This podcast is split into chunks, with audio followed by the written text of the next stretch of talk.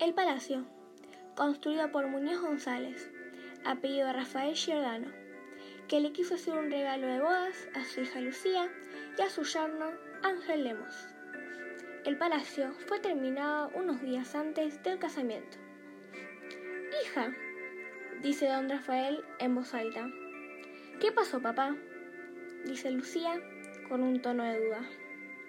El palacio ya está terminado. ¿Cuándo quieres hacer la boda? preguntó.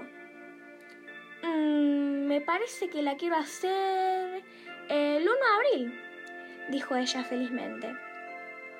Entonces, el 1 de abril será la boda, dijo el padre orgulloso de su hija.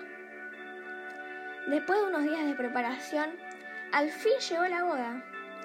Todos estaban muy ansiosos.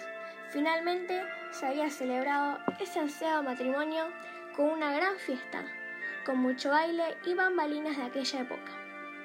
Cuando los novios se estaban yendo a su luna de miel, los invitados y su padre los saludaban desde el balcón del palacio. A unos pocos metros se encontraban las vías de un tren. Los invitados espantados observaron cómo el tren chocaba con el carruaje que llevaba a los novios, matándolos en el impacto.